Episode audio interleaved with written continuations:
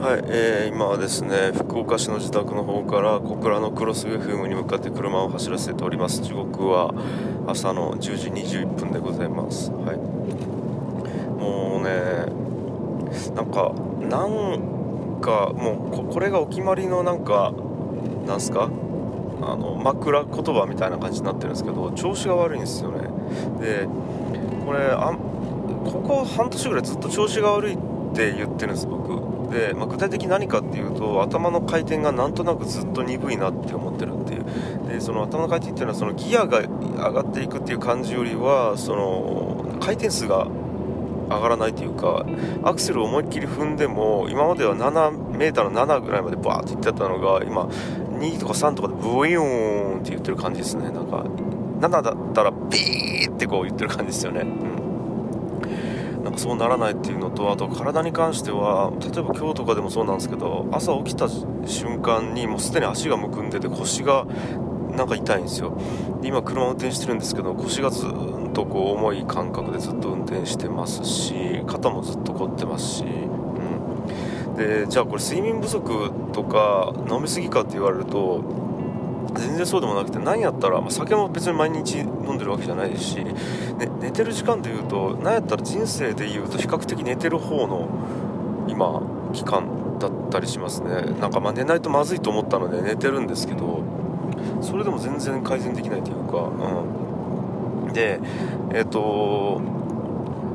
なんすかね。これさっき言ったんですけどずっと毎回毎回調子が悪い調子悪いって言っててふっと気づいたんですけどこれ調子が悪いんじゃなくて単に劣化というか老化というかそれが始まってるんじゃないかって思ったっていうのがまずあるんですね。これまああの人から言われてふと気づいたんですけど僕はずっと調子悪い調子悪いって言ってたらいやそれシンプルに40超えたからですよって言われてうわって思ったんですよね。ただなんかこれがねそう本当にそうなのか分かんないですよね。なんか実際40超えててもめちゃめちゃパワフルな人もいますしなんか、また僕の場合もしかしたら今までにエンジンふかし続けてきたからあいろんなところに方が来てる可能性はあるかもしれないですよね。まあまあそれはちょっと置いといて。うん。で僕なんかこの調子が悪いとか、えー、老化とかっていう話とは全く別の話ではい。記憶力がないんですよ。これ結構本当にそうですね中学校高校ぐらいからも自己認識はしていてでそれがずっとまあある時期はコンプレックスだった時期もありますね。なんか知識がないというのがまずコンプレックスで。であとプラス不便さをずっと感じてるんですよね。あの思い出を覚えておけないっていうところもあって。まあその方向音痴とかっていうのはもうさらにそれを輪かけてやばいんですけど、車運転してたバーッとコンビニの駐車場に入ってさあ出ようと思ったら右から右に行けばいいか左に行けばいいか分からないみたいなそのどっちから来たか分からない状態みたいなものってあるんですけどそんな不便さプラスその例えばじゃあ家族と、えー、だったり彼女と友達と旅行に行った後にその旅行の話を数ヶ月後とかにされても全く覚えてなくてなんであんなに楽しかったことを覚えてないとかなんであんなに重要なことを覚えてくれてないみたいな感じになったりとか、うん、なんすかね。あと人に物をもらったりする時にしばらく経ったらそれ誰からもらったかわからないみたいなこととかこれって普通になんか感謝の気持ちを表すことができないというかなんかそういうことでも不便ですし僕も嫌なんですよ。なんか感謝の気持ちを自分で相手に対して感じられないこととかもめちゃくちゃ嫌だしでこれねあの捉え方によってはこれ愛情が足りないとか思いが足りないみたいなことに捉えられてしまうこともあるし自分も捉えちゃったりすることもあるしっていうことで超嫌だし不便なんですよ、うん、っていうなんかねこの記憶だからこれ今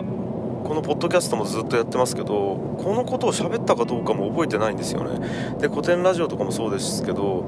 なんか毎回毎回感想を言うわけですよね最後終わりに。でその感想もなんかねこれ毎回同じこと言ってるような気もするんですよね。なんか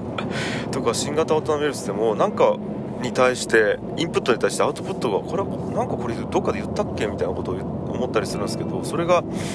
えーと、配信中にそのレコーダーが回ってる状態で言ったことなのか友達との会話で言ったことなのかも覚えてないというかじゃあ友達との会話で言ったことが誰との会話で言ったことなのか覚えてないですよね。うん、で向こうからしたら結構そのなんですかね。えー、て言うんかな。僕のアウトプットってちょっとと一般とは変わったアウトプットしてるような気はするんですよね。なんかこう例えば普通に恋愛相談された時にいやそれってそもそも恋愛の話っていうよりは自己との向き合い方の話と思うよねみたいな話って普通恋愛相談する相手から出てこないアウトプットだと思うんですよね。で僕結構そういうアウトプットしがちなんですけどだから向こうからしたら樋口と話した時にこういう話をしたっていうのは結構覚えられてることが多いんですよ。これ恋愛とかじゃなくて人生相談とかでもそうなんですけど。でも僕からするとあんまり何ていうんですかね変わり映えのないインプットだったりするわけですインプット自体は。でそういう人たちに対して思うことを言ってるとやっぱアウトプットって2回ってくるわけで。そうすると僕誰にこのアドバイスをしたかっていうことがまず忘れ去られていくわけですよ。そこに、えーと、ラベルがなくなっていくんですよね。なんか抽象化されていくわけです。もう、えーと、その時話してる時は具現化されたもしもちろんですけど、えーと、何かしら、えー、将来に悩んでる A さんではなくて〇〇県出身で〇〇という関係性の〇〇〇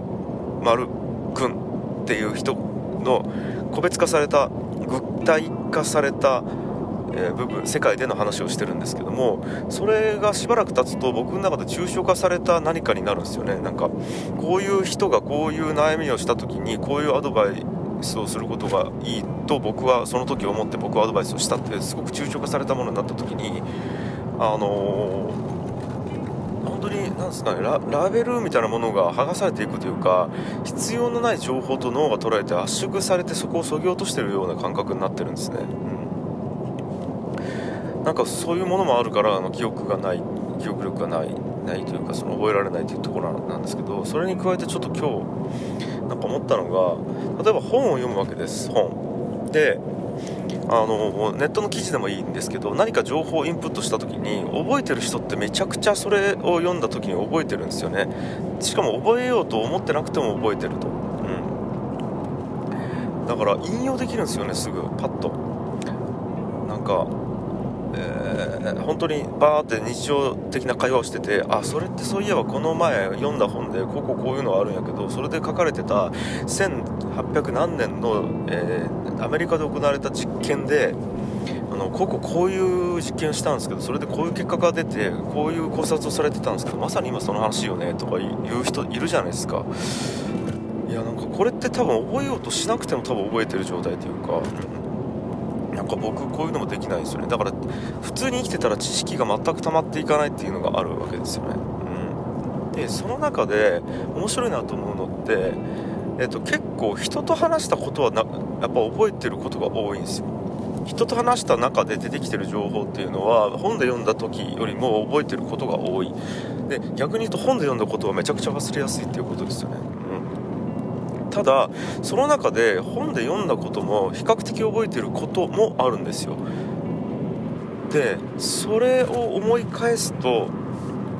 えー、本で読んだことで覚えてることって人にその本の話をした時だなって思うんですよね。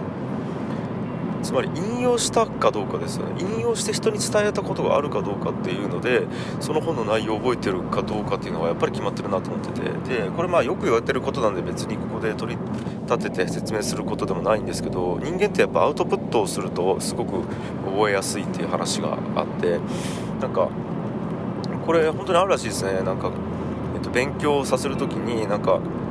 えっと教えれば教えるほど身になっていくという話ってあると思うんですけどやっぱアウトプットしたかどうかっていうのが重要だと。思って、まあ、そりゃそうだなと思いながらこれなんでかなと思ってたんですよね。たら僕なるほどなと思ったのは緊張感だなと思ったんですよ、うん、でこれアウ何ていうんですかね記憶だけじゃなくて解釈してるかっていうことに関してももうめちゃくちゃこれ重要だなと思ってて解釈してるかじゃないです。ごめんなさい。え、ー、と解釈の解像度とか理解度みたいなことに関しても記憶だけではなくて1個のある話を聞いたとしてもより正確に、えー、解像度を高く解釈できているかっていうのって緊張感。あもっと言うと最初に集中力がありますね。当たり前ですけど。集中をすると覚えやすいし、えー、解釈できやすい。だから、えっと、集中力だと思います。物事を覚える。理解するっていうのが大事なのは集中力当たり前ですけどね、うん、で集中力にとって大事なのは緊張感じゃないかと思ったんですよ。まあこれは当たり前でそれを集中して考えないと自分に不利益があるって思ったらめちゃくちゃ緊張しますよね、うん、だからえっ、ー、と人と話している時により覚えっていうのってなんですかね。えっ、とそこでアウトプットしないといけないからだと思うんですよ。つまりリアクションを取らないといけない。へえなのかほうなのかなるほどなのか。それってまとめるとこういうことですよね。とか逆に質問しないといけない。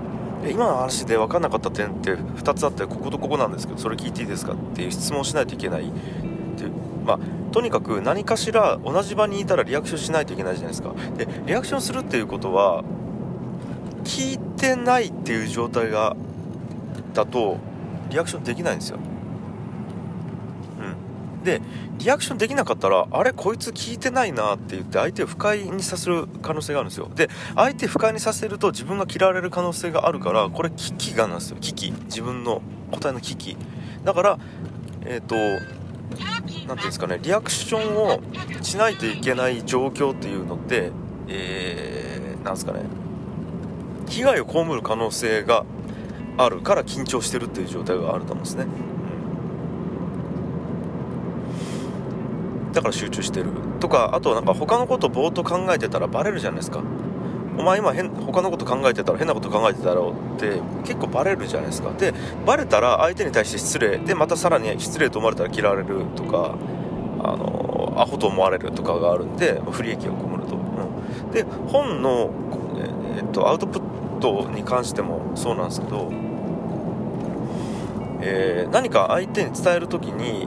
全然理解せずにぐちゃぐちゃで伝えたらまた相手からするとはっと思われるわけですよ。なんか時間奪ってるなこいつと思われるかもしれないしこいつバカやなと思われるかもしれないじゃないですか。だからより正確に、えーと、本の内容を、えーと、と分かりやすく伝えないといけないじゃないですか。で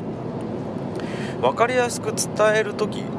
に1回抽象化して自分の言葉で伝えないといけないのでもちろんあの丸暗記するのが一番いいんですけどそれって人間逆に効率悪いので、えっと、本の内容って1回その具体的な文字という情報から抽象化されて、えっと、概念的にぼんやりと理解した状態でそれをアウトプットの瞬間に自分の言葉とかその場の何ていうんですかね、まあ、その場っていうか TPO に合わせて具現化するっていう作業をしないといけないから相当正確に抽象化されてストックされてないとでいけないじゃないですか。そこに多分、えーと、緊張感や危機感があると思うんですね、うん、だから僕結構今までその新型渡辺スっていう番組とかで読書感想会っていうのをやってるんですけどそこで読んだ本とかってめっちゃ覚えてるしあとえっと古典ラジオで番外編でゲストで出ていただく方の本を事前に読み込んだりするんですけどそれってある程度メモを取りながらまとめるんですよ。あのこういう話したいなとかあここちょっと面白いから聞いとこうとかそもそもこの話ってこういう流れでなってるなっていうのを後で説明できるためにメモっとこうとかいう感じで僕はそのテキストでバーってメモりながら読書をするんですけどそういう時にやっぱり頭に一番残ってるしそれをもとに人と話すわけじゃないですかその相手と。そこで話した会話っていうのをめちゃめちゃやっぱり覚えてるんですよね、うん。まあ、ということがあるので、えーと、多分ですけど多分緊張感、うん、あだから、えー、もう一回ちょっとまとめます。えっ、ー、と記憶に残るためには集中力が必要です、はい、で集中力を持つために一番いいのは緊張感を持つことですと。はい。これあのこれ僕の特性なんかな？なんか多分皆さんもそうだと思うんですけどこれをやるといいことあるなーっていう状態で読んでるんです多分本って。あの楽しいなとかえー、なんすか？あこれを知ったら人生どっかで役立つかもなとか豊かになるかもなで読んでるんです。これプラスのポジティブモチベーションなんですけどこれを読んどかないとめっちゃ損するなはネガティブモチベーションじゃないですか。で人間よく言われてるのはネガティブモチベーションの方がすごく、えー、体に効くって言われてる。体っつうかその行動を促すって言われてるんで、うん。まあ、例を挙げると,、えーと、これをするとお金持ちになれる3つの方法っていうよりもこれをすると絶対にお金持ちになれない絶対やっちゃいけない3つの方法とか言われた方が人間注意喚起をするし聞こうって思うし興味をそするわけです。だからやっぱり危機感に対するアンテナの方がやっぱ人間強いからだからこの本を読むと幸せになれるじゃなくてこの本をしっかり理解しないとまずいって思わすことが大事で、うん、だから、えーと、集中力を増すためには緊張感が大事で緊張感を増すためにはなんか危機感が大事っていうことだと思うんですね。だからアウトプットしないといけない状況に身を置くっていうのは危機感ですしあのやっぱ人間会うといいよねっていうのもそうだと思ってて Zoom で話すのと,、えーと、相対して話すのだと危機感が違うんですね。あの、えー、例えば Zoom で話してると話しながら「はいはいなるほどね」って言いながら Twitter 見てても分かんないわけですよ。他の画面で。でもそんなことをリアルで話してたらできないわけじゃないですか、うん、ってことは、えー、っと集中して相手の話を聞いておかないといけないリスクっていうのがより多いわけですよね。うん、とかあとはあ怒らした時にぶん殴られるかどうかっていうのもめちゃくちゃ大事だと思ってて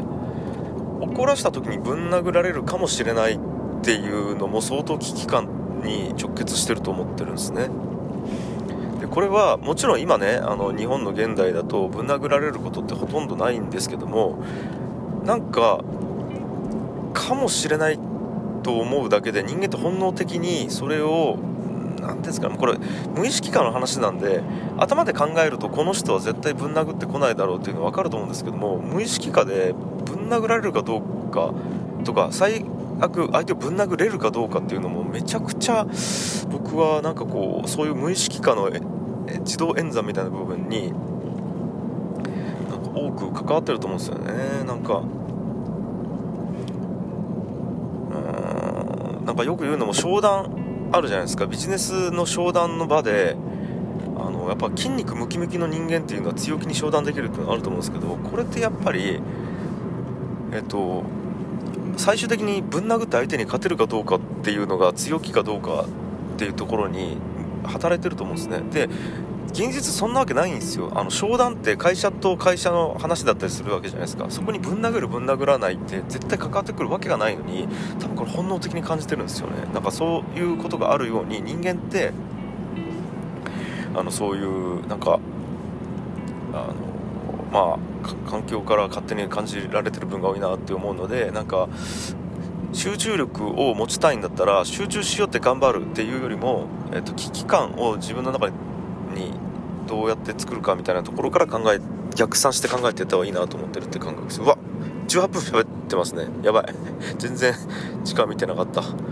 あこれもだから僕10分で収めようと思ってるんですけどそこに危機感を感じてなかったから集中せずにこうやってダラダラ喋るっていうことが起こってますね。失敗ですねこれは。はい。